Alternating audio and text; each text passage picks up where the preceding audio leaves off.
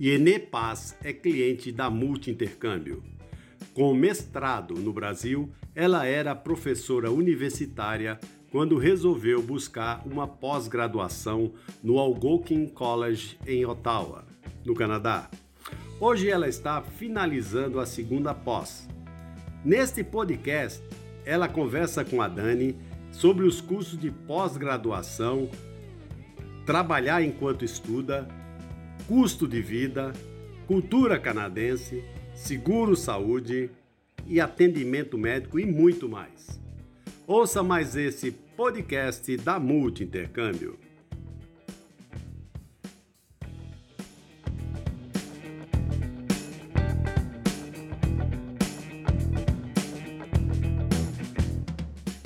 Oi, Iene, tudo bom?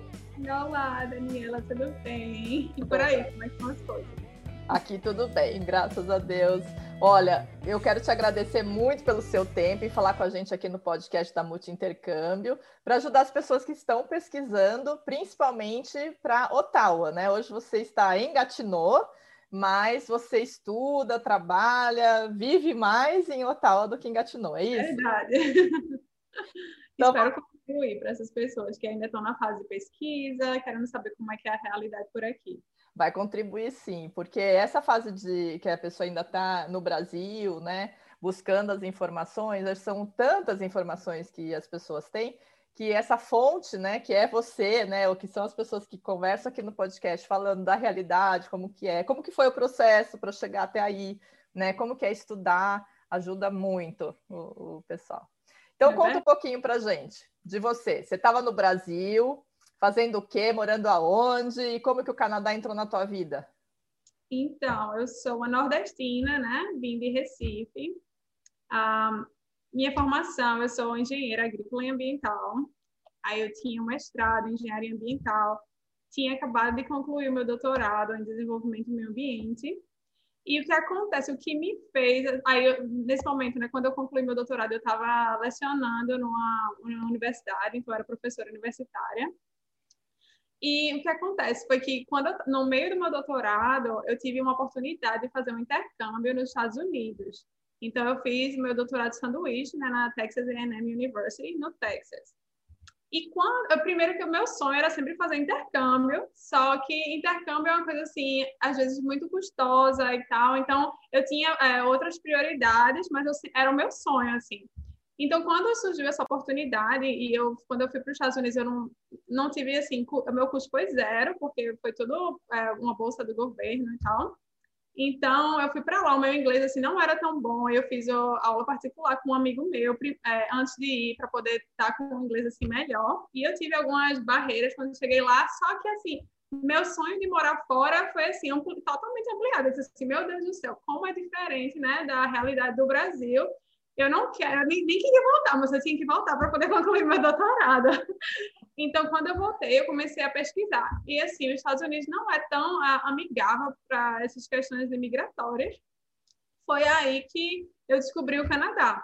Uhum. E eu comecei a pesquisar várias cidades no Canadá, vários programas, etc. E vi que, vindo para o Canadá, fazendo um curso, era uma excelente oportunidade, primeiro, porque tinha essa questão de conseguir o PGWP depois né, do, do período que você estava estudando, e além do que a gente ia ter essa base da, educacional no país que você estava vindo, então uhum. poderiam ter mais oportunidades profissionais e etc. do que vir assim diretamente.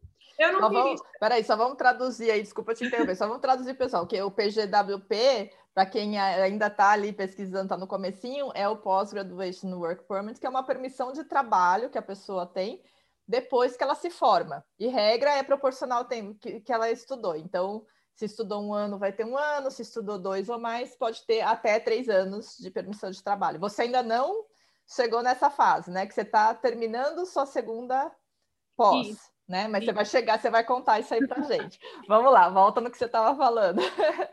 Então eu comecei a pesquisar e assim, enquanto eu sonhava, não sabia quando que eu iria poder conseguir, né, alcançar esse sonho. Então, eu tinha, aí eu terminei meu doutorado no Brasil e assim que eu terminei meu doutorado, no dia que eu apresentei a minha tese, eu fui procurar um curso de inglês porque eu disse assim, ah, eu mesmo que eu, eu morei nove meses nos Estados Unidos, né? Falei assim, mesmo que eu more esses nove meses, eu quero realmente, assim, continuar focando no inglês, não só nessa questão básica de comunicação, mas para poder falar melhor, né? Então, eu fui, é, encontrei é, um curso de Business English, então foi esse curso que eu fiz por mais nove meses antes de vir para o Canadá. E aí, eu é, é, pesquisando na cidade, etc., terminei encontrando no Facebook uma pessoa sugerindo a multi-intercâmbio. Porque, eu vou até falar, assim, rapidamente, sem citar nomes nem nada, eu tinha tido uma experiência ruim com outra agência de intercâmbio. Eu, quando eu estava é, nessa, nessa busca, tinha encontrado uma agência da, da minha cidade e, assim, eles pareciam bem profissionais, assim, não, não digo que eles não são profissionais, mas para o meu caso, especificamente, eles não contribuíram. Uhum. Então, a gente chegou a pagar para eles fazerem uma pesquisa de cursos e etc. em vários lugares do Canadá. E terminou que eles deram uma, uma, uma, uma informação é, errônea, sabe? porque terminou que eu não queria ir para a cidade muito grande como Toronto e eu queria vir para terminei decidindo meio que vir para Ottawa. Só que assim, eu achava que eu talvez iria perder muito tempo e dinheiro para fazer o IELTS, então eu decidi vir para fazer o PET, então eu iria estudar o inglês aqui, iria melhorar assim ainda mais o inglês, uhum. porque eu ia estar tendo contato com professores daqui, já ia estar imersa assim na cultura canadense, então eu queria fazer o PET em vez, em vez de fazer o IELTS. Uhum. E aí eu comecei a procurar para saber se o Algonquin, que era a faculdade pública daqui, aceitaria isso. E foi aí eu, eu perguntei a essa agência, eu falei, ah, eu queria fazer o PET, então aí eu sei que a agência falou assim, ah, mas o Algonquin não aceita o PET, você uhum. tem que ir para Toronto, você pode escolher a Seneca, você pode escolher a Brown, Aí eu falei assim, ah, mas eu não quero ir para Toronto. Toronto é muito caro, eu vou ter um custo muito alto nesse tempo do PES, que eu não vou poder estar trabalhando, fazendo nada, só estudando. Aí falou, ah, infelizmente é isso. Então, aí que aí eu comecei a pesquisar no Facebook e vi alguém é, comentando sobre a multi-intercâmbio. E aí eu perguntei, eu, nem, nem foi na, na, assim, numa consulta, foi bem informal, eu perguntei assim, ah, Daniela, você sabe dizer se alguém aceita o PEV? Aí você falou, ah, aceita sim, não sei o quê. Aí, eu, ah, aí também, aí, aí foi que a gente começou e tal, aí te mandei e-mail e tudo, e a gente começou a fazer a esse processo juntas. Então, assim, eu me sinto muito sortuda por ter encontrado a Moto Intercâmbio, porque eu estava indo num caminho meio errado que que eu achava que era a única possibilidade, eu ia estar meio que abdicando do meu sonho de vir para uma cidade menor, que estava mais dentro dos meus custos, por conta disso, de uma, de uma agência que Falta tinha... de informação, correto. E, e só para a gente também colocar aí, para quem está aí na pesquisa, né, Ianê?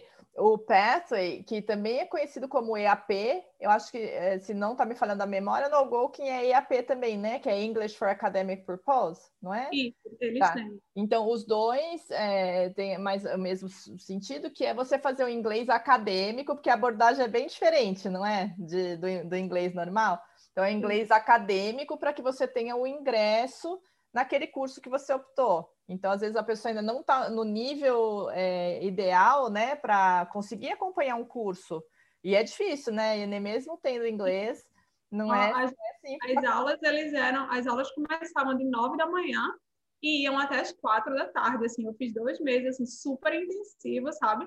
Com diferentes é, classes durante o dia, uhum. com diferentes abordagens do inglês, mas, assim, voltada para a área acadêmica. Né? Acadêmica. Né? Porque você aprende também a escrita, né, a apresentação oral e tudo mais. Porque tem uma coisa interessante que não é só o inglês em si, nem o vocabulário acadêmico que vai aprender, mas tem a abordagem. Você que era professora universitária aqui no Brasil sabe disso, né? A abordagem, é, é, a metodologia de ensino do Brasil é bastante diferente, né, da abordagem canadense. Bastante diferente até é, muita gente, assim, muitos brasileiros, quando vêm para cá, sofrem, porque a abordagem brasileira é muito aquela coisa, né? Você está lá só assistindo a sua aula e depois você tem a sua prova, né? Sei lá, uma ou duas provas, ou até às vezes três no seu semestre e você conclui, assim. Mas aqui não é assim, você tem milhões de assignments, porque porque eles realmente querem que você fixe aquele conhecimento, não que você estude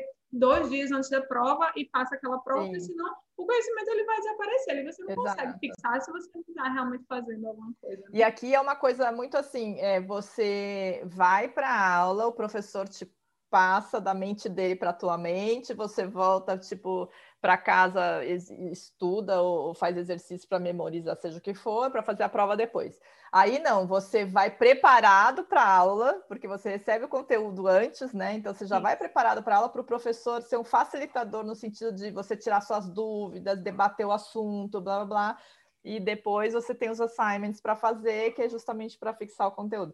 Então, é, eu lembro de uma cliente minha que chegou falou assim para mim: nas primeiras semanas eu não entendia como que as pessoas já perguntavam o assunto, como que eles já adivinhavam o que elas não estão adivinhando, você não entrou no portal do aluno? que portal? Verdade. Ah, eu, eu, eu acho assim que no Brasil muitas, muitos professores, eles, eu não sei, eles como assim, tem professores e professoras, né, claro, mas tem, tem alguns professores que, é, até assim, mais professores universitários, por não terem tido uma base assim, didática de realmente foi, é, foram dar aula só porque tinham, né, a pós-graduação, o doutorado e o mestrado, então não tinha aquela didática. Então, hum. tem muita gente que não sabe assim, lidar com os alunos. Sim. Então, é muito assim, aquela coisa de ler os slides e passar sem realmente né, conseguir discutir e tal. E aí eu vejo que tem muita gente que acho que tem um pouquinho de medo de passar o conteúdo antes, assim, os slides ou algum material antes, porque o aluno vai ficar desinteressado na aula. Uhum. Mas que, na uhum. verdade, seria o contrário, né? O aluno poderia ter mais questões e participar mais se você passar aquele conteúdo antes. É, então... e eu acho que também tem uma outra coisa, o professor nesse sistema canadense tem que estar muito mais preparado, porque o aluno pode vir tão preparado que você. É verdade. Ele fazer uma pesquisa que o professor ainda nem sabia daquele conteúdo. É, eu não sei. É. E acho que muitos professores aqui, talvez até por vaidade, não sei, não querem estar nessa situação, né? E que no Canadá é, é muito comum um professor falar, ah, vou pesquisar, vou ver, vou e volta na outra aula para ti, porque é um debate, né? É um crescimento. E aqui a gente vê muito, o professor tem que saber tudo, né? não vai Isso. saber, né? É muito interessante isso é. mesmo, é. porque eu vejo assim várias vezes, né, meus professores, às vezes, até eita, essa parte eu, eu esqueci essa informação, mas na próxima aula eu, eu, é. eu, eu trago para vocês. Assim, no Brasil é muita aquela coisa da vaidade, né? Você não pode esquecer aquilo, já que você Imagina. é o professor, você tem que saber tudo, você não pode dizer que não sabe. Então eu vejo muito aquela coisa que às vezes um aluno pergunta alguma coisa e você tem que dar uma resposta imediata, assim, sabe? Aqui Exato. não. É muito tranquilo, porque ninguém precisa saber tudo, né? Ninguém, ninguém sabe tudo. Então... É, eu vou te dar um exemplo bem bobinho sobre isso. Quando eu, eu dava aula de, de, inglês, eu tive uma adolescente que perguntou assim para mim, professora, como fala estilingue em inglês? E não é uma palavra que eu uso. Eu nem então... sei. É, então, eu, eu, eu sei que eu pesquisei, já falei algumas vezes, mas não vou lembrar. E daí eu, eu falei, nossa, eu não lembro, a gente precisa dar uma olhada, não, não lembro. Vamos olhar no final da aula, até porque não tinha, não tinha sentido no contexto. Então eu falei, no final da aula a gente dá uma olhada. Daí ela me enfrentou e falou assim: Nossa, professora, mas a senhora é professora de inglês e não sabe falar estilingue em inglês. Daí eu falei: Quantos anos você tem? Ela falou: 16. Eu falei: O que significa concomitantemente? Daí ela falou: Não sei. Eu falei: Ué, mas você nasceu no Brasil, tem 16 anos que você fala português e você não sabe o que significa concomitantemente? Daí ela fez assim. Foi, foi bom. Falei, né? Vamos olhar as duas palavras no final da aula. aí, aí, acabou, né? Porque, ué, é isso? É isso. Ah, não tem não obrigação. Se a gente é, palavra, a gente conhecimento é construção, né? Verdade, totalmente. Mas voltando lá ao Canadá, vamos lá. Duas professoras falando, a gente vai ficar o dia inteiro debatendo.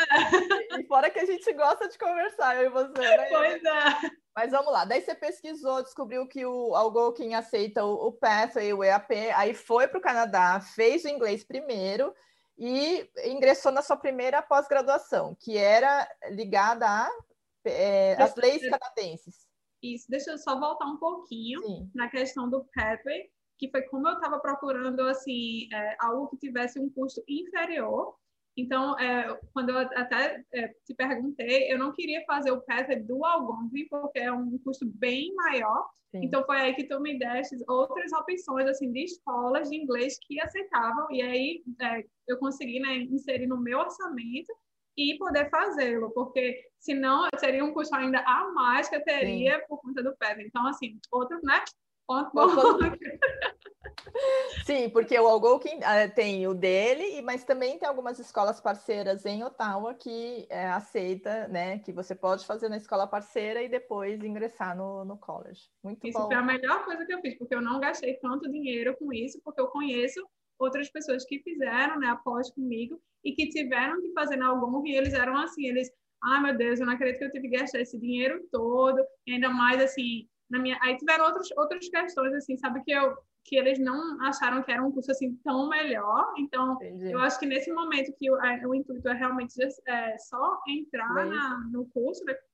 conseguir ter o, o atingir todos os é, requerimentos que eles têm, né? Sim. Eu acho que é melhor achar algum curso que um curso inferior, que foi nessa é, o, o, que você quer dizer também é uma escola de inglês que daí a, é, a, dedicação é só nessa matéria, né? Só em inglês mesmo. Então você tem às vezes mais recursos de, de ter uma proximidade maior com os professores, né? Isso, é, isso, isso, muitos me falam sobre isso.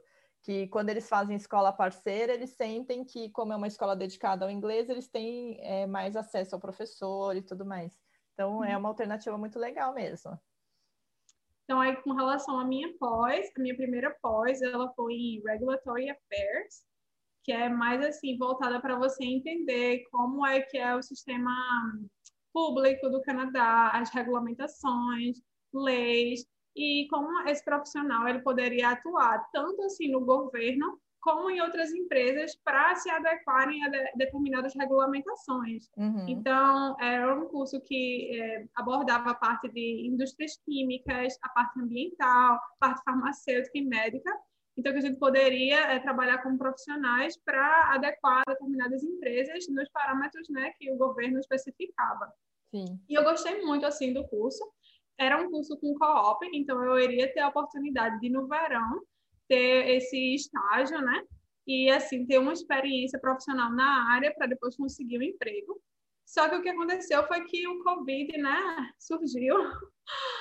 E aí as oportunidades, porque você só poderia trabalhar remotamente, então muitas empresas elas já recuaram um pouco em relação a isso. E aí eu não tive essa oportunidade de fazer o meu co-op ele, até algum que ela moveu assim para você fazer o co-op posteriormente, como o tempo era para você fazer de, de maio até agosto, e como é, ainda estava nessa coisa de o Canadá se adaptando ao Covid, eles estenderam para você fazer de setembro a dezembro. Uhum. Só que aí, em setembro, eu iria estar começando a minha segunda pós, porque esse era o meu plano Canadá, né? De vir fazer duas pós aqui. Sim. Então, eu tive que optar por, não, por desistir do meu co-op foi assim, uma decisão que eu fiz assim com bastante tristeza, é. eu queria muito, mas mas estava numa situação fora do, do normal, né? Não, não teve jeito. Infelizmente Sim. é uma ninguém é. esperava uma situação dessa, né? Mas só para explicar então, pessoal, quando é, a pessoa faz um ano de pós-graduação, regra, regra, porque existem pós de dois anos, mas é, é bem incomum, né? O comum é uhum. é pós de um ano. Então, quando a pessoa faz uma pós e depois já junta uma outra, né, e precisa ter um tempo máximo de, de é, gap, né, entre a primeira e a segunda, é, ela pode pedir um tempo de pós-graduation work permit um pouco maior, né, o PGWP maior. Porque se ela faz só um ano de pós, vai ser um ano de PGWP. Então, no teu caso, que você já terminou essa primeira, abriu mão do co-op, né, pela toda circunstância, começou a segunda, né? E daí, essa segunda tem co-op também? Também. Tem, né? Tem co-op também. Daí, depois que você termina o co-op, que é, é um estágio obrigatório, né? O co-op é uma experiência de trabalho na sua área, uhum. é, para você poder se formar, né? E daí, depois é que você pede autorização de trabalho para continuar. Então, o que eu sei, já vamos pular para essa parte aí que a gente vai falar um pouquinho mais para frente, mas que eu saiba, você está buscando um co-op ali dentro da tua área, né? Para quem sabe já, já ser contratada depois no pós-graduation dentro no mesmo é, empregador, né? Que é uma boa estratégia. Isso. É, eu, quando eu estava pesquisando, eu queria muito assim fazer um curso que me desse é, a prática, sabe? E aqui no Canadá eles são muito assim, né? Esses cursos de college eles são muito hands-on, então você aprende a realmente fazer o que você está aprendendo ali na, na sala de aula. Então, meu, meu primeiro curso ele foi mais assim focado na teoria, porque era essa questão mais né, de leis e tal. Mas aí o segundo, que é o meu curso, ele é em Human Centered Design mas é um, é um curso para você ser é, User Experience Researcher. Então, para você ser pesquisador, mas focado na experiência do usuário. Então, posso trabalhar em qualquer tipo de, de projeto como pesquisadora, mas para melhorar essa experiência né, do usuário. Então, eu já tinha o meu background como pesquisadora no Brasil, mas assim mais focado na área ambiental e agora eu estou assim mais é, geral, no geral focado em business, no governo e etc. Então, esse meu curso, ele começou a me dar muito mais experiência em, nessas outras áreas. Então, a gente teve como cliente o próprio governo, é, o IRCC, que é da, o setor de imigração, que foi, assim, excelente aprender como é que eles lidam inter, é, internamente, etc. E a gente também teve outro cliente, que era a, a Associação Canadense de Basquetebol de Cadeira de Rodas. Então, a gente teve que analisar os problemas deles, para propor recomendações. E o que é que aconteceu? O meu coordenador, que também é meu professor, ele tem vários projetos é, na Algonquin, né? No Algonquin, e aí ele começou a ver o meu trabalho, ver que eu assim fazia tudo realmente bem dedicada, tudo é, para fazer, dava o meu melhor e etc. E aí ele falou no final do outro semestre, ah, é, vão surgir oportunidades de pesquisadores e eu vou colocar aqui no nosso grupo para quem tiver interesse é, aplicar.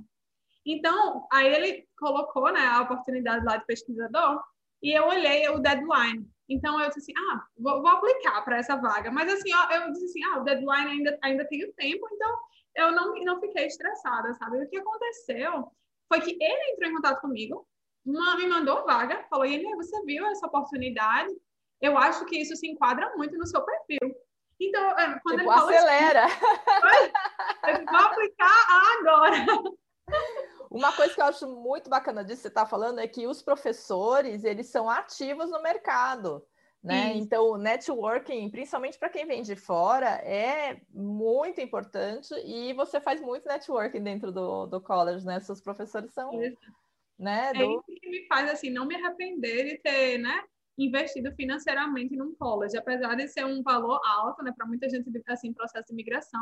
Sim. Eu acho assim que foi que foi a minha melhor escolha, sabe, por, por conta de tudo isso, de todo esse conhecimento que eu estou é, aprendendo aqui e desse meu network, porque porque Tá me ajudando mas, assim muito. Mas vamos acabar com o suspense. Daí ele falou: olha aí, aplica. E aí, você aplicou. E, e acabou o deadline. eu comecei, organizei, organizei o meu currículo com base na oportunidade, minha cover letter, porque aqui você tem que, né, toda, toda vez que você vai aplicar, fazer é, os ajustes da cover letter para a vaga. E aí eu mandei. Quando eu mandei, assim, ele me retornou, vamos dizer assim, sei lá, 20 minutos depois, assim, foi muito rápido, sabe? Ele falou, ah, Ender, recebi o seu currículo, é, você está disponível para entrevista? Aí eu disse assim, meu Deus, uhum. tão rápido. Aí eu falei, sim, então a gente agendou no mesmo dia a entrevista, e quando foi, aí ele, já, aí ele veio conversar comigo, ele, ah, ele, é, eu vi aqui, nossa, você tem muita experiência, não sei o que, tal, e, e começou a falar do projeto, e é até um projeto muito interessante, porque é, é sobre mobilidade internacional. Eu, como uma estudante internacional, estou sendo pesquisadora de um projeto que está focando nisso, porque o Canadá ele não tem um percentual muito grande de estudantes que vão para fora, fora, que vão é. estudar. Ele recebe muito, né? Mas ele não Verdade. Não verdade, verdade. Aí, assim, eu achei muito interessante, primeiro pela assim, minha experiência pessoal, né? E pelos desafios que eu vou ter profissionalmente nesse projeto que estou agora.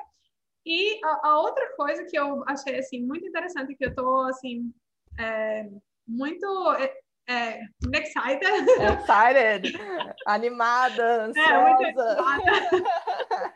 É, é porque eu vou estar trabalhando também com é, a população indígena, porque eles querem assim focar no grupo geral mas como o grupo indígena é, é um dos é, focos assim do governo, né, por conta de toda a história, de todo o sofrimento que o povo indígena teve aqui no Canadá.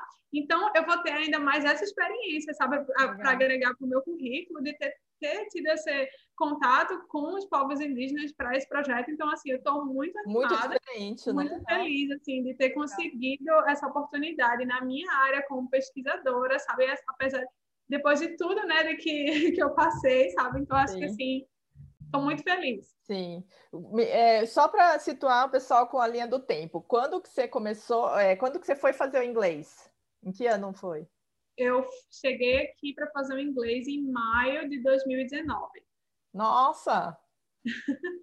Oh, é, eu ia falar, leva, leva um tempinho para a pessoa, quase nada. Isso que você pegou um período. Eu não sei, porque como o, o, nosso podcast vai lá no, no YouTube também, vai no Spotify, vai não sei o que, mas vai no YouTube também, parece que tem algumas palavras aí que não pode falar, senão o YouTube derruba. Então, eu vou falar assim: você pegou um período complicado, né? Que o, o mundo está passando, e apesar disso, sua vida andou muito rápido, porque né? E uma coisa que eu comento demais, eu falo, né? A gente não quer, não tem como não comparar, que a gente, quem trabalha com os dois países está sempre comparando, mas assim, como a vida anda rápido no Canadá, né? Assim, você se dedicando, estudando, é, é, tendo comprometimento e competência, como a vida anda rápido, né? Às vezes a gente fica anos e anos batalhando por uma oportunidade no Brasil, né? E, e aí realmente a gente vê. Parabéns, eu estou orgulhosa. Obrigada, Dani. E, e, outra coisa também, assim, que já que a gente estava comparando assim com o Brasil, que eu vejo é que aqui você pode recomeçar a sua carreira, né, a qualquer momento. Sim. Então, eu, né, tenho 32 anos. e, assim, apesar de me sentir muito nova, para o Brasil, para você recomeçar uma carreira aos 32, não é algo assim muito bem visto, sabe? Porque as pessoas, a carreira você tem que começar, sei lá, em torno dos seus 25, que é quando você está terminando a sua faculdade, né? E aqui não, não tem isso. Então, assim, eu tenho muitos colegas de classe que tem é, 50, 45. Então, e, assim, muita gente mudando completamente de área, sabe? É, é, e, assim, conquistando oportunidades, porque aqui não tem isso. Tanto é que você, no, no seu currículo no Brasil, a gente coloca a nossa, né, a nossa idade, quando é que a gente nasceu. Aqui a gente não coloca. Gente, tem que ter lei contra isso. isso. Não pode, tem que ter lei, não pode ter idade no currículo, que coisa é. Uma hora a gente chega lá. É. Porque no, no, Canadá, imagina que você vai colocar a idade, porque não faz a menor diferença a idade que você tem, é o conhecimento e a competência, né? E a, e a e a condição de fazer, né? Não, uhum. idade não faz a menor diferença. Eu comentei aqui num outro podcast que a gente fez que às vezes eu pego o cliente com 29 anos se achando velho, eu falo, tem que acabar com isso, tem que quebrar esse obstáculo. Né? Porque o legal aí é que a sociedade também é, é, te empurra, porque aqui quando você fala de mudar de carreira com uma certa idade, a sociedade já te põe para baixo, porque já começa a te questionar né? Uhum. Ah, né, né, né, tanta, né? Vem tanta. E aí já não, né? Aí ele já te propõe. Ah, tem tal lugar, faz não sei o que lá, entra num college ou faz, né? E a reciclagem é muito rápida, porque um college, por exemplo, é um curso de um ano, Isso. bem prático, e você já está de novo no mercado. E Aqui você vai começar a estudar, às vezes são quatro anos, né? Cinco. E o que, que eu acho interessante aqui é porque, independente assim, da área que você tinha antes, né? Eu que era muito focada na parte só um segundo. Que era muito focada assim na parte ambiental antes. Então agora estou assim, né, na parte assim mais com é, tentando contribuir com o governo, né, políticas públicas e com diferentes negócios e, e empresas. É, eles olham assim o seu background, qual o seu o curso que você fez antes, para assim, em forma de que você amadureceu de certa forma Sim. como pessoa fazendo aquele curso, né? Independente de você ter seguido uma carreira totalmente diferente agora, mas aquilo ali foi importante. Você Sim. fez algo, você aprendeu algo, e, você, e, eles vão querer saber um pouquinho o que é que aquilo ali está é, ajudando na, no, no, no, que você está fazendo agora, né? Que que então, eu acho isso muito, muito legal. É, porque quando eu cheguei no Canadá, né, que eu fui fazer o, o meu currículo com o pessoal que da imigração, que nos cinco primeiros anos tem muitos cursos e você aprende a fazer currículo, carta de apresentação, tudo isso mais que você falou agora do cover letter e tal foi uma das coisas que eu aprendi que eu não conhecia que, que a gente, enfim, faz aqui, que é o, o tal dos soft skills, né? Ou da, do, das suas habilidades que você transfere. Então, são habilidades que você tem, que você usava em outra profissão, ou que você sempre usou, enfim, uhum. o que você adquiriu para outra coisa que você vai levar para a sua nova profissão, é o que eles estão vendo. Então, coisas que você aprendeu ou, ou habilidades que você já tem liderança, organização, seja o que for, né, que você vai transferir para a sua nova área. Você não vai perder, você só vai agregar, isso. né? É, isso é bem bacana mesmo.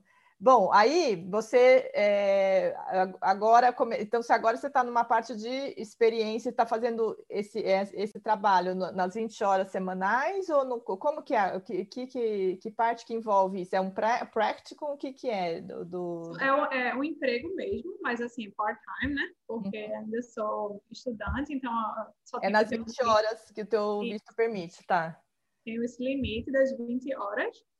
Então, e... paralelo com a tua, a tua pós, você continua após e está fazendo. Então, legal que você conseguiu encaixar o seu part-time numa coisa relacionada seu, porque muitas vezes o part-time acaba indo para um, é, um survival, né? Ou alguma coisa é, só para uma grana que a gente fala, né? Uma, uma grana de bolsa ali, uma grana para subsidiar alguma coisa, mas dá também para encontrar oportunidades dentro do que você é, atua mesmo, né? Dentro da tua. E, é, assim, eu sempre quis, né? Assim, porque a gente precisa né, ter um part-time aqui. Na verdade, você pode vir com, é, assim, com o seu orçamento bem delineado, mas de certa forma, como a gente está falando aqui, né, de dólar, então quatro vezes a mais.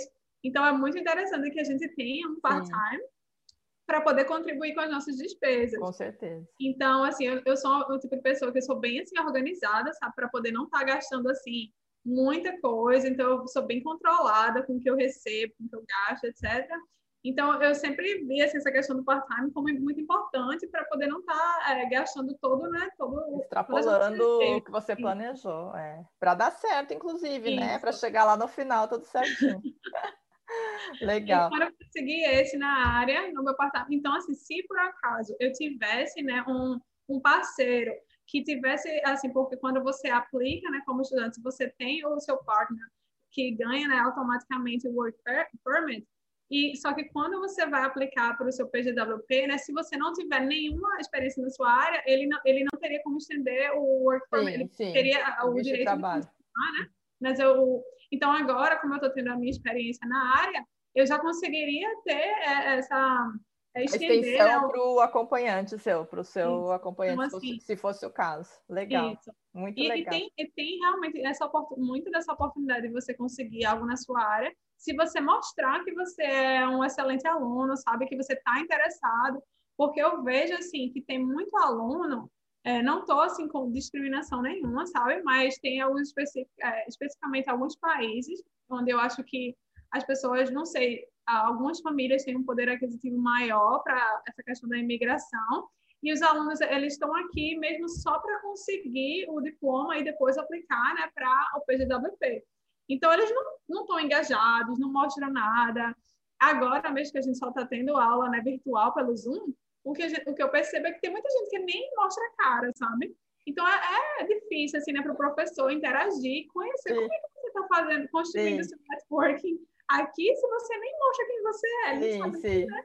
sim. Então, eu acho muito importante isso. Se você mostrar que você é um aluno dedicado, que você está aprendendo, que você está dando o seu melhor, sabe? Essas oportunidades, elas surgem. Como é. foi o caso, né? É, apesar de ter tido esse, é, essa oferta pra, geral para o, o, a minha sala, na minha turma, o meu coordenador ele veio diretamente a mim, Sim. porque ele achava que eu. É, Você já tinha se destacado. É. Deixa eu, te, deixa eu resumir umas, umas coisinhas aqui, porque eu acho que vai ajudar o pessoal. Quando você chegou, você comentou para mim que você é, ficou num homestay bem mais em conta, que ficava tipo a uma hora da escola, né? Você uhum. pagava uns 300 dólares mais ou menos, né? Mas você é, optou por fazer essa uma hora aí de viagem é tranquilo, né? Tipo, pega o ônibus, pode ir assistindo seu vídeo, ninguém vai roubar seu celular, né? Tem internet, vai lendo, vai e tal. Beleza, é cansativo uma hora, né? De, de volta, lógico, mas é, compensou de você ficar um pouquinho mais distante, mas pagando bem menos num homestay. E, você, e também mais distante, porque regra no subúrbio as casas são maiores, né? Mais confortáveis do que no Sim. centro. Daí depois, quando você foi para a faculdade, você resolveu morar mais pertinho, para ganhar tempo. Isso, porque quando, quando eu estava fazendo inglês no centro, né, eu consegui, eu, tava, eu fazia o inglês em Ottawa e estava morando em Gatineau, a, a uma hora de distância, né? Só que tinha um ônibus, que é o, o ônibus rápido, eles chamam aqui, né, o Rapid Bus, que ele ia direto, assim, pela, sabe, pela avenida principal como se fosse assim, por uma BR, sabe? Então, uhum. chegava em uma hora, e nesse tempo eu ia, né, usando meu celular, ouvindo algum, algum podcast, ouvindo música, ou às vezes até cochilando, porque estava com sono. e para mim não tinha problema nenhum, Tranquilo. porque eu só pegava esse ônibus e ia direto, uma hora assim, no Brasil a gente tem trânsito, então a gente é, perde uma hora assim, fácil para poder ir para o trabalho, para a faculdade, então para mim não, não tinha problema. Só que quando eu comecei a faculdade, se eu continuasse morando nesse mesmo lugar, eu tinha que pegar agora esse mesmo Rapid Bus, depois eu iria ter que pegar o trem e depois pegar outro ônibus. Tá. Então, iria ficar ia... muito ativo, eu ia perder em torno de uma hora e meia, dependendo às vezes duas horas, porque se eu perdesse um ônibus, etc., então, eu ia terminar perdendo aproximadamente, vamos dizer assim, quatro horas por dia, que eu poderia Sim. estar estudando. Estudando. E a demanda de estudo também, né, muito maior. E Bom, é, é. Desculpa. E tem também alguns cursos que eles encerram, né, por volta das 9 horas da noite. Então, você sair da faculdade 9 horas da noite para poder ainda pegar é, Não, mesmo sendo seguro e tudo, é cansativo, né? Não é nem questão da segurança. E daí, aí você, depois, agora você está morando em Gatineau, né? Isso, porque não, os cursos voltaram, é, assim, começaram a ser só online, online. então eu não precisaria né, ficar tendo essa, essa esse, perdendo esse tempo né, com o transporte. Então, eu optei para voltar para Gatineau. E uma coisa que muita gente me pergunta quando está em Ottawa, mas mora em Gatineau, uma dúvida que muita gente tem é uma questão de imposto. A gente conversou um pouquinho aqui, é, não sei se você vai conseguir explicar muito bem, mas tem essa diferença, né? Tipo, a pessoa Sim. paga o imposto federal, ela pode trabalhar em Ottawa, normal, pode, né? Pode fazer tudo normal, e, é, mas ela também paga o imposto de Quebec. Mas Sim. você falou assim que você tem a impressão, apesar de você ainda não ter fechado o teu imposto do ano para saber direitinho exatamente para poder passar uma informação mais assim detalhada, Sim. você ainda acha que compensa morar pra em... assim, na minha opinião, eu acredito que compensa. E assim, eu tenho é, conheço outras pessoas, né, assim, canadenses que trabalham em Ottawa e que moram em Gatineau. Então, ah. assim, não só na minha experiência, assim, não só na minha percepção de estudante internacional, né, de, de, uma pessoa que não conhece a fundo totalmente todas as leis e as questões tributárias. Então, assim, conversando com canadenses, eles ainda dizem para mim que vale a pena, porque, ah. primeiro, o salário mínimo de Ontário é maior do que o salário mínimo de Quebec. Em Ontário, o custo de vida é maior do que o custo de vida de Quebec, dependendo, assim, da, da cidade, né? Eu estou falando de Ottawa e Gatineau. Mas então, assim, você pode ganhar mais trabalhando em, em Ottawa, pagar um, um aluguel inferior em, em Gatineau, pagar é, as utilities, né? Então, assim, energia, água, tudo bem mais inferior em Gatineau. Então, você economiza com isso, ganha mais em, em Ottawa, e no final, quando você tem né, o seu tax refund em, é, em, por exemplo, em Ottawa, então você recebe de volta do governo, como no imposto de renda do Brasil, sim, né? Quando você sim. recebe isso de volta, então, se você tiver que pagar alguma coisa na, na, ah, na província de Quebec, né, você pode utilizar parte desse dinheiro para poder pagar. Então, eu acho que no final Equilibra das contas, vale final. muito a pena. É, entendi. Não, beleza. Eu vejo mesmo muita gente que, que é, tá, e eu vejo muita, muita procura nesse sentido, mas daí ó, às vezes levantam essa dúvida, entendeu? Tipo, ah, mas tem um imposto, tem que ver se tal que compensa, mas eu, eu sempre vejo uma tendência a falarem que compensa. Então. Sim, é... eu vejo algumas pessoas falando, não, não compensa, não sei, mas tem gente até que fala isso sem nem nunca ter nem moral. É, é, exato, exato. Haters, ah, não, não gosto de Não, exato. Exato, eu, eu acho que tem que daí fazer a conta, porque tudo é estilo de vida, né? Tudo é saber quanto que você gasta, qual o tamanho da sua família, se você tem filhos na escola, se não tem, se você está afim, é, se você abre mão ou não de certas coisas. Por exemplo, eu quando fui morar em Toronto, eu a primeira coisa que eu falei para meu marido, eu abro mão de ter carro. Para mim, no Canadá nem faz sentido, né? Porque uhum. você tem vários outros formatos de você usar carro quando Isso. você quer fazer uma viagem longa ou quando você precisa de um carro para uma compra maior, ou seja o que for. Então, eu não, eu não quero ficar pagando seguro, manutenção de carro, ficar preocupada onde vai estacionar, eu não quero nada disso. É, e eu aprecio muito andar a pé na, na no, eu, mil vezes. A minha filha, por exemplo, nessa, nessa fase agora que a gente está passando, ela me fala: ai, mãe, que saudades é o shopping. Eu falo: ai, graças a Deus, não eu não tenho. Eu não sou mulher nesse sentido, assim. Shopping para mim é um terror, eu, sabe? Eu gosto de coisa de rua. Eu adoro eu andar na rua, loja aberta, loja de rua. É, mas infelizmente no Brasil às vezes a gente fica com medo, aí vai para o shopping, né? É. Mas no Canadá amava sair do meu prédio e ir até o centro andando, porque as calçadas são largas, porque ah, é delicioso. E aí você vai apreciando, você vê o que abriu, o que fechou, o que tem de novo, não sei o que lá. Você está no ônibus, você pode apreciar. Quando você está dirigindo, você não aprecia nada, né? É verdade. É meu ponto de vista. Aí eu falei, meu maneiro, abro mão na boa, mas eu quero morar bem. Então, eu não abro mão de morar bem. O que, que é morar bem para mim? É tipo assim, ter as coisas fáceis, né? Então, a gente morou num prédio que era conectado com metrô, com ônibus, é, que tinha o path, né? Que você podia descer e andar no subterrâneo para todos os lugares. A gente ia para o teatro por baixo, porque na neve a gente não queria ficar. Então, assim, é, pagamos um pouco mais? Pagamos, mas abrindo mão de outra coisa. Daí uma outra família fala: não, eu quero morar no subúrbio, porque eu quero ter uma casa grande, que eu tenho três cachorros, eu tenho gato para pagar Beleza. Não, eu quero. Então, cada um vai ter que olhar. Não adianta criticar o outro. Isso. Ai, fulano, não, não adianta. É o teu formato, né?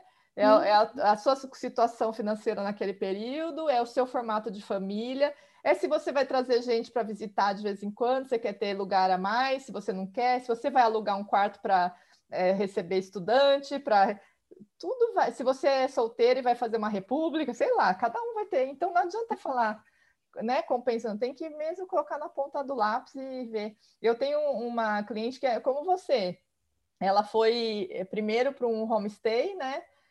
Aí ela, ela pensou que ela fosse alugar com os amigos, ou que eu conhecer, né? E acabar alugando uma casa, fazer tipo uma república, ela é novinha, uhum. tá sozinha e tal, mas no final ela falou, Dani, gostei tanto que eu vou ficar nessa família porque ela tem uma certa independência na casa, ela tem um acesso independente, ela tem a cozinha, ela tem tipo um basement, né? Então ela tem a área dela, mas ela tem o convívio com a família quando ela quer. Então eles dão suporte para ela, ela sabe, ela não se sente sozinha, paga super baratinho, entendeu? Então é distante, ela fala isso, ela fala, ah, às vezes, às vezes realmente tem horas que eu falo, ah, ela fala isso. Mas, tipo, mas quando ela pensa o quanto ela economiza, o quanto a família é bacana, que, né, ajuda, dá dica, às vezes final de semana que ela tá meio de bobeira, eles falam, ah, vamos com a gente para lugar, vamos... Então ela conhece coisas que canadense faz, que talvez ela não estivesse conhecendo. Se... É, então tudo é, né? Tudo é... Uhum. é... Não adianta ficar ouvindo muito. Tem que ver o seu, né, seu esquema. Né? Voltamos lá. Aí, é, essa parte aí de morar num lugar e ir para o outro é, é, é, mais a questão é, do trânsito. Agora, como que fica inverno nessa brincadeira? inverno, quase seis meses do Canadá. então, inverno é aquela, aquela primeira, primeira, assim, eu eu tô meio que totalmente adaptada, sabe? Eu, eu sinto assim, que quando eu cheguei aqui em 2019, quando eu estava na parte do outono ainda, fazendo, sei lá, 6 graus, eu já estava eu já tava colocando três camadas de roupa. Era, imagina, Aí, você começou falando, eu sou nordestina. Pois é, venho do é. lugar que é, é, quente o ano inteiro. Eu imagino, o seu corpo ainda não estava adaptado. Não, de jeito nenhum. Era 6 graus, assim, 10 graus. E é, até eu tenho uma amiga colombiana ela falava assim: ai meu Deus, gente, eu estou muito preocupada com você, viu? Acho que no inverno você vai sofrer demais. Ela e o namorado dela também ficavam assim: meu Deus do céu, e Enê, ela. Porque eu era assim, eu ficava, meu Deus, que frio, que frio, que frio. E, e aí terminou, aí né? Você é magrinha, você não tem nem a maconha é. gordura para te proteger. Não, não tem. Terminou que quando eu comecei a conhecer mais canadenses, assim, ter mais amigos canadenses, Aí eu falava assim, ai meu Deus, eu tô usando aqui três camadas de roupa, não sei o quê. Ele falava assim, ai, nossa, não precisa não, não tá esse frio todo não. E eu ficava assim, sério? Você acha que não precisa? Ele falava assim, não, se você, a temperatura que a gente tá hoje, sei lá, menos 10, você, se você usar só uma camada, tá ok, assim, depende. Se você vai passar o dia inteiro do lado de fora, ok, você coloca mais camadas. Mas se você está indo só assim até o ponto de ônibus, é, você não vai ficar exposta, né? Então você não precisa. Então eu comecei a, a colocar esses desafios na minha vida. Então, aí, aí, hoje em dia eu sinto assim que eu estou totalmente adaptada. Coloco meu, é, meu, meu casaco, uma, só uma leggingzinha e já, eu saio de casa tranquilo, sabe? É assim, é um desafio de você, né, ir para o ponto de ônibus. No, no, lugar que eu estou morando agora, o meu ônibus, é, eu tenho que andar em torno de sete minutos para poder chegar no meu ponto de ônibus. Então, quando está frio, é assim, né? Você respira fundo antes de sair de casa, vai e depois, assim, é, não são todas as paradas que são aquecidas. Então, assim, tem umas paradas que são é, os pontos de ônibus, né, que são ah, com aquele vidro para proteger do vento, porque Sim. o vento é o pior o de tudo. É, é. Então, você aguenta lá. Você primeiro que tem um aplicativo do celular, né, para você saber quando é que o ônibus está chegando, e ele mesmo já faz assim, quanto, com quantos minutos você tem que sair de casa antes, por conta da questão da distância para o ponto de ônibus. Então, assim, é bem tranquilo. Você chega é. lá, guarda, sei lá, os seus. E é muito pontual, né? É muito e... certinho. Então, para mim, assim, é meio tranquilo, sabe? Eu não, nunca caí na neve ainda. então, eu acho. Olha, eu caí uma vez no, no Black Ice, caí uma vez, que tava só camadinha de gelo assim, eu fui patinando na rua. Mas eu vi muitos lá em Vitória, que Vitória forma muito disso, de tipo a pessoa tá do lado do lado da calçada, assim, eu vi uma pessoa andando, de repente a pessoa sumiu, que eu vou ver ela tá lá no final da esquina. Ah, então, por causa disso, eu fiquei esperta, porque eu via que era comum acontecer essas derrapadas aí, a pessoa sair no esquibunda. Agora, uma coisa para animar a galera é o seguinte: passar esse frio quando o seu corpo dá essa, dá essa uriada aí, para ele poder te aquecer, ele aumenta o metabolismo e queima umas gorduras. Então, quem está precisando né, queimar umas calorias, é legal dar, passar um friozinho aí. Pelo menos falou uma amiga minha que trabalha Não. nessa área, ela falou que é, o, o, friozinho aí ajuda o metabolismo, dá uma... Mas assim, e, e fora isso, a sua adaptação, né? Que eu mesmo já sendo magrinha, assim, perdi peso, assim, por conta da questão da adaptação. Sim. E acredito também que por conta do verão, porque a gente perde muito líquido também no organismo, Sim. porque aqui é muito quente. quente. Olha, eu Ninguém vim, acredita, eu né? Nordeste, né? Eu vim do Nordeste. Mas aqui, assim, é um calor... O verão é, é verão, né? Verão é... Ninguém acredita nisso. Iene, então a gente falou já de morar, falou do curso, falou de poder trabalhar enquanto estuda, poder trabalhar depois que se forma, ter a possibilidade de migrar depois, e daí você vai ficar aí, vai virar canadense, vai ter família canadense. Agora me fala uma coisa, você com boa nordestina, comida boa, e aí a comida, alimentação, adaptação no geral, como é que foi? Tranquilo? Ah, foi para mim foi super tranquilo porque eu não acho assim tão diferente, sabe, a comida daqui para a comida brasileira, assim, na minha opinião, para as coisas que eu né, costumava comer. Então, assim, em questão de frutas, dos legumes, sabe? Então, são coisas que eu sempre. É, Você encontra fácil. E, e compro fácil. Assim, o que eu sinto falta e que eu compro online é o meu cuscuz, né? Porque sou, sou de Recife. Ai, parece meu marido. Ele também é de Recife. Mas é, amo, não, eu, não, não vive sem o eu cuscuz. poderia comer cuscuz assim todo dia. Mas vem cá, para o pessoal que é da região ou que gosta de um cuscuz e vai para o Canadá, você achou cuscuzeira aí ou você levou? Ah, eu levei, eu trouxe. Ah, tá. Você, você já teve a curiosidade de procurar se tem? Ou você nunca procurou? Rapaz, eu nunca vi, mas eu acho que online você pode conseguir algumas, tá. algumas lojas brasileiras online, sabe? Tá, tá. Mas assim, no supermercado. Quis correr o risco, então. Você, eu imagino você na imigração, quando abriu tua loja, na tua mala. O que, que é isso?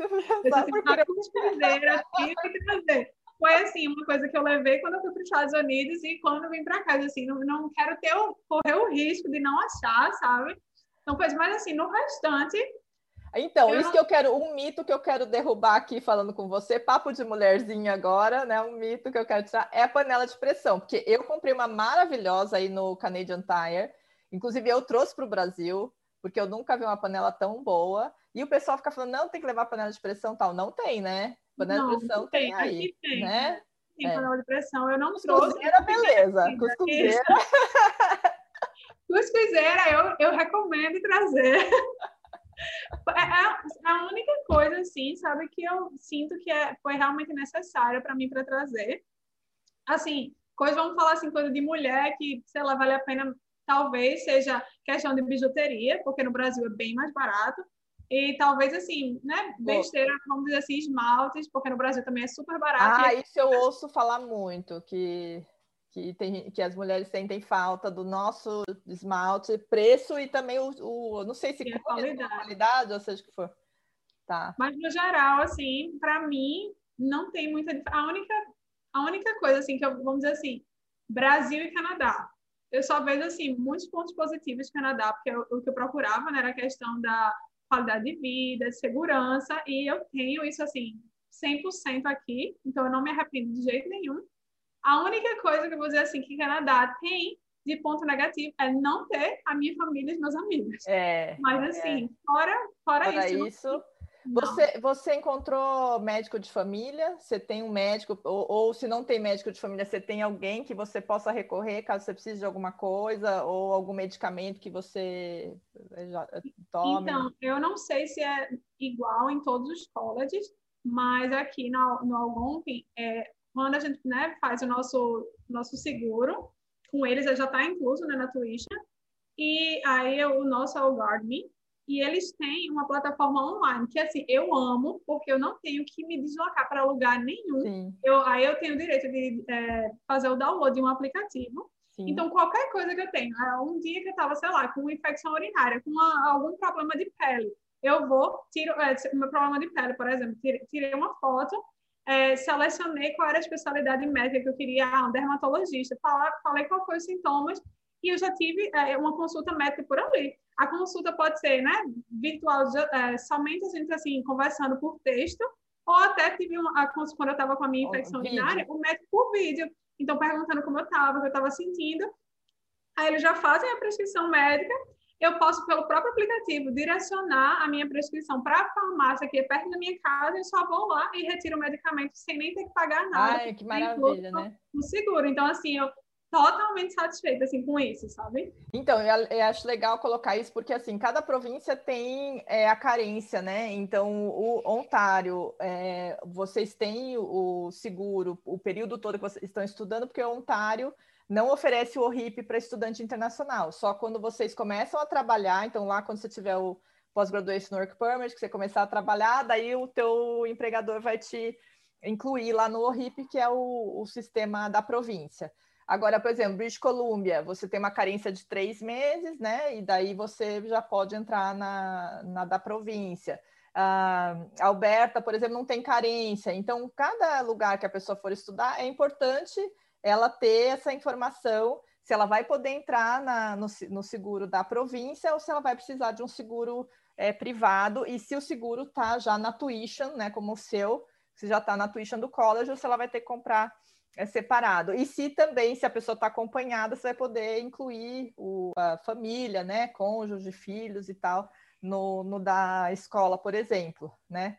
Isso é uma coisa importante. Isso. E ah, uma coisa que eu até refleti enquanto tu estava falando é, sobre isso é a questão, porque Ontário, ele dá né, o ORIP se você é, trabalha full time. Então, por exemplo, se você vem em casal, um está estudando, o outro que está trabalhando full time já consegue o ORIP. Isso. Só que se você optar por morar em Gatineau, você não tem direito a isso, mesmo que você trabalhe em Ontário, né, você trabalhe em, em Ottawa, mas se você morar em Gatineau, você não tem direito a ter esse seguro.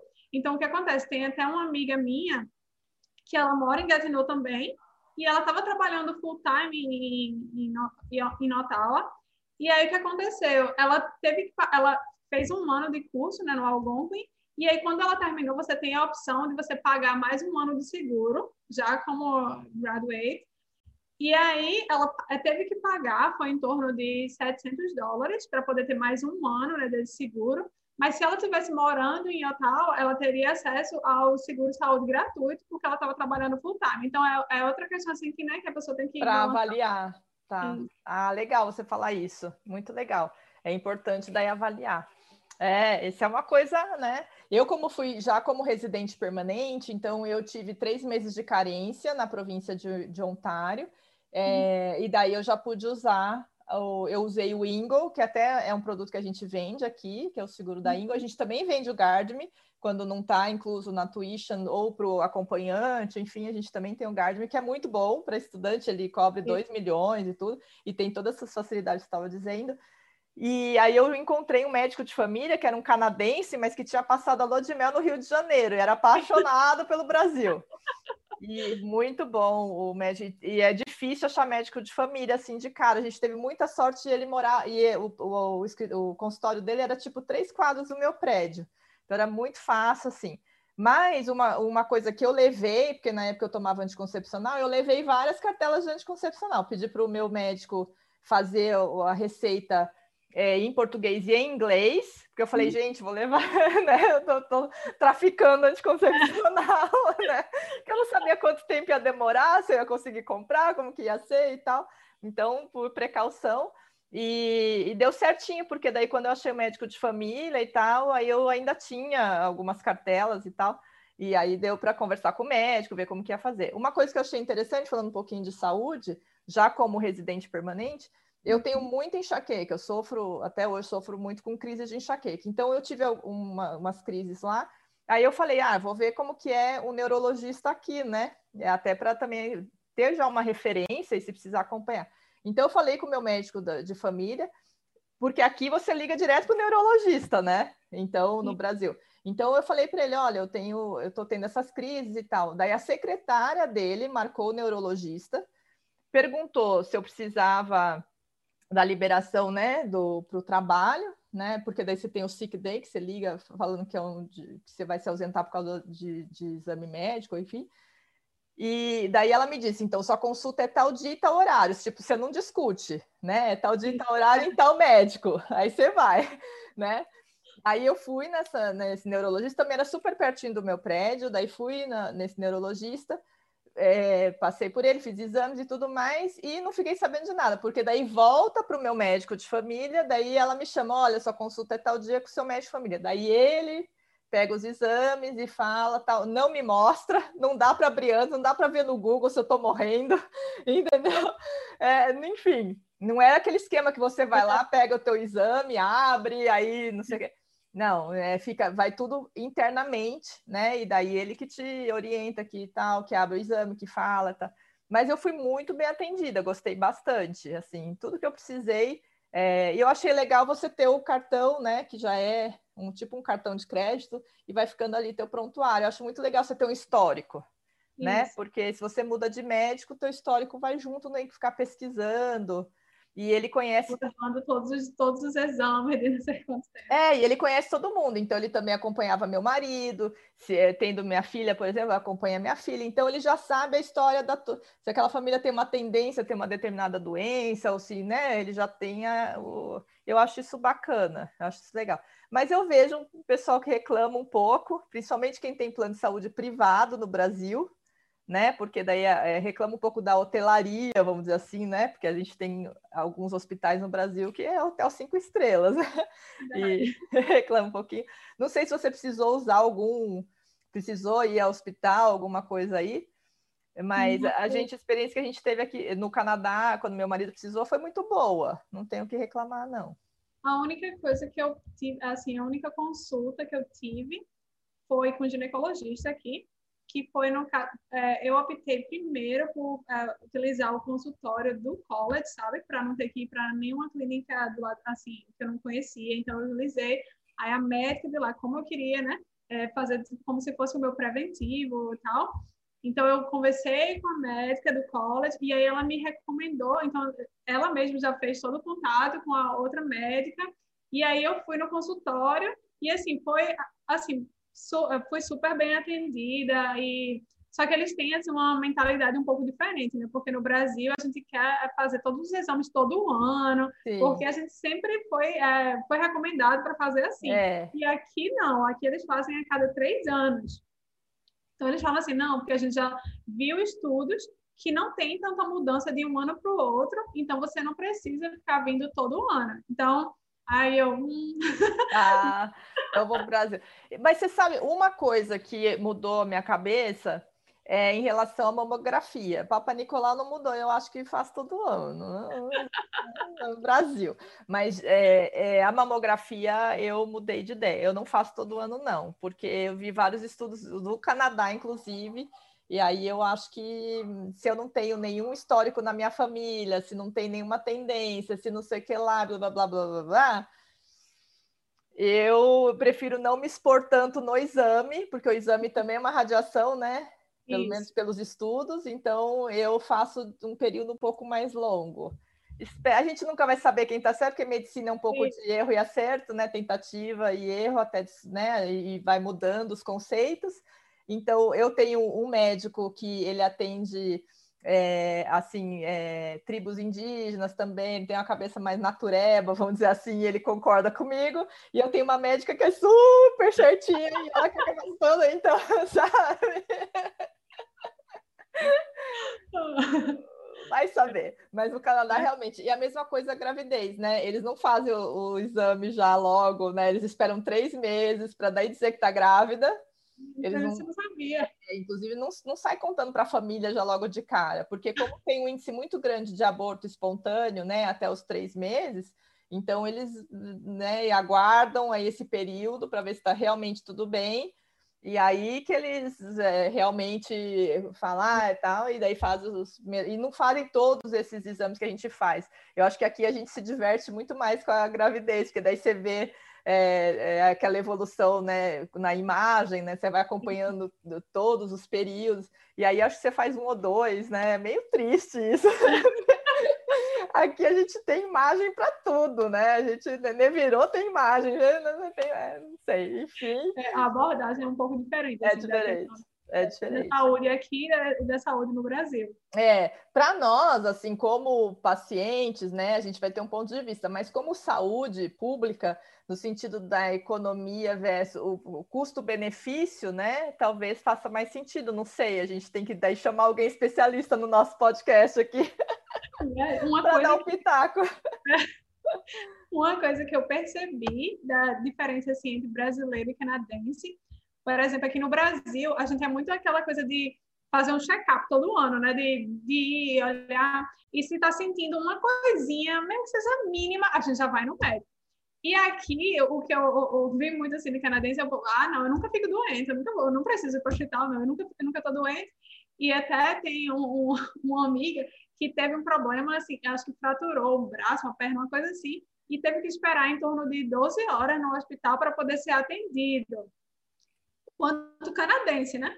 Então eu falo assim, ah, não, eu só vou para o hospital se eu realmente precisar, porque ficar esperando não sei quantas horas para poder ser atendido e tal. Então, assim, tem essa, essas questões também. É, é. O que eu escuto muito, já que a gente está no papo de mulher, mais mulherzinha, né? Que eu, eu escuto é, é, do parto. Então, eu cheguei aqui, né? É, quando, quando eu estava grávida da minha filha, eu queria que é, ser parto normal, mas os médicos já estavam marcando cesárea no primeiro dia né? E aí no Canadá não, né? Não tem essa de marcar cesárea assim dessa forma. Então eu senti muito isso, muita pressão para fazer uma cesárea, né? E eu não queria. No final foi cesárea mesmo, até porque não acho que minha filha não ia nascer, porque é sossegada, acho que nossa, esperar a vida inteira para nascer, que é tranquila do jeito que é. Mas enfim. Mas o que, eu, o que eu ouvi de depoimentos aí de outras pessoas, outras mulheres aí, é que, é, assim, fala, fala, ah, eles só dão é, analgesia, que fala, né, é, só, só vão te ajudar com a dor quando você já está morrendo. então, Aí eu falo, ainda bem que o cérebro é muito inteligente que faz você esquecer tudo que você passou no parto para ter um segundo filho, senão não tem segundo filho. Então, uma coisa que, que comentam essa diferença no, no parto, na gestação e tal, diz que tem uma diferença. A gente podia um dia ouvir alguém que teve um filho no Brasil e um filho no Canadá para saber é, como que é isso, né? né? É, mas de qualquer forma, o que eu sei é que o cérebro feminino é muito inteligente, que daí ele bloqueia tudo isso e você vai ter outros filhos depois, mesmo passando os perrengues que for. Então, fiquem um tranquilas. Dia eu contar essa história. Fiquem tranquilas que não tem erro. Morrer não morre, né? Isso que é importante. importante. Todo mundo nasce bem, então é tá, tudo, tá, tudo, certo.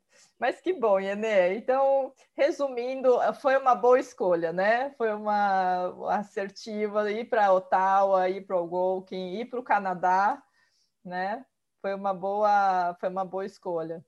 Isso, não, não me arrependo de nada assim na minha trajetória. Eu acho que foi tudo assim apesar de, de eu não, não saber como seriam os resultados, né, os frutos do que eu estava investindo, eu não me, eu faria tudo novamente do jeito que eu fiz, sabe? Exatamente do, porque eu acho que tudo é, contribuiu para onde eu estou agora. Bacana, fico muito contente, viu? Yenê, te desejo muito sucesso. Antes da gente encerrar, você tem alguma dica, assim, alguma coisa que você queira deixar aí de mensagem para quem está pesquisando, quem está no começo aí desse projeto? Eu sempre deixo a seguinte mensagem é, para quem está tá planejando. Eu sei que às vezes a ansiedade de querer ir embora, às vezes você está num, num momento que você quer muito ir, às vezes a ansiedade de, de, de né, quer acelerar o programa, né, o teu projeto mas a melhor coisa é planejar com calma, fazer um, um planejamento financeiro muito bem feito, para que não vire um intercâmbio é, caro né, e frustrante. Então, planeje com cuidado. Se tiver que postergar um pouquinho, posterga, segura a ansiedade, faz bem planejadinho, que daí dá certo. Isso que eu sempre falo para quem está planejando aí, está querendo ir. E busque informações é, sólidas é, nos sites oficiais, né? Não fica atrás de coisa que é, sabe? Não vai atrás de ai, facilidades, né? Recentemente a gente ouviu aí umas coisas que assustam, né? Gente vendendo aí facilidade. Não façam isso, porque é bobagem. Vai gastar dinheiro e vai te enroscar na vida. E aí, você, quais suas dicas? Primeira dica que eu daria para qualquer pessoa é investir no inglês ainda no Brasil. Assim, mesmo que você, por exemplo, eu vim para cá ainda para eu estudei dois meses de inglês, né, que foi o meu pathway. Mesmo que você venha para cá ainda para estudar um pouquinho de inglês, venha com uma base, consiga pelo menos se comunicar, porque eu acho que o investimento no inglês ele é um investimento caro. Se você for para fora, para você fazer muito tempo de inglês, eu, eu, recomendaria fazer um, um curso menor, uhum. como eu fiz, assim, um curso de dois meses, só para você se ambientar, para você conseguir é, compreender melhor os canadenses e etc. Entender Sim. um pouco mais, enfim, tá um pouco mais imersa, né? E a questão da, da, de se planejar financeiramente também, porque eu vejo que, assim, que diferentemente do Brasil, o canadense, assim, não tem essa coisa de ficar esbanjando dinheiro com tudo, sabe? E o brasileiro, é um pouco assim, é, é, até aquela pessoa que não recebe muito dinheiro, mas gosta de mostrar, gosta de esbanjar. Então, se você está se planejando né, para vir para o Canadá, então você tem que priorizar, é, priorizar isso. Então, você tem que realmente focar, é, traçar os seus planos, as suas metas, etc. Então, você está trabalhando, você sabe que o, o, o salário que você está recebendo no Brasil vai ser dividido por quatro, então, eu acho que você tem que realmente focar quais são as, as despesas essenciais, etc. Então, para mim, essas duas coisas. E, na, e, a terceira é realmente saber se você conseguiria ficar distante, né? Da sua família, dos seus amigos, sem esse apoio. Se você conseguiria se virar sozinha num lugar novo. Se você não iria ficar depressiva. Porque tem, tem, tem pessoas que ficam depressivas, que Sim. não conseguem. Então, assim, é, se a pessoa tem uma, uma possibilidade, né? Assim, se tem um, um orçamento maior, eu daria a sugestão de vir antes, assim, para fazer um curso de inglês sem, sem nenhum planejamento. Uma viagem exploratória. Isso, fazer só essa viagem exploratória, conhecer como é que é a cidade, conhecer como é que são as pessoas, como é que as pessoas lhe tratam, sabe? Apesar de eu ter tido só experiências positivas, eu não tive nenhum problema, assim, ninguém me tratou mal por ser imigrante, por nada. Então, assim, mas eu daria essa sugestão, sabe? No geral, é, para mim, Canadá foi a minha melhor escolha e eu acho que já estava escrito assim que eu tinha que ir para o Canadá. Legal, maravilha. Muito obrigada, Enê. Obrigada pelo seu tempo, pelo seu carinho. Muito sucesso para você aí. E espero que a gente volte a bater um papo gostoso que nem esse em breve, quando você estiver aí no Post-Graduation Work Permit, depois, quando a gente for comemorar a sua residência, viu? Tá certo. Muito obrigada, Dani, por tudo. Obrigada a você. Um beijo grande. Um beijo. Tchau. Tchau. Esse foi mais um podcast da Multi Intercâmbio. Ouça outros podcasts nas nossas plataformas digitais. Multipodcast, o podcast da Multi Intercâmbio.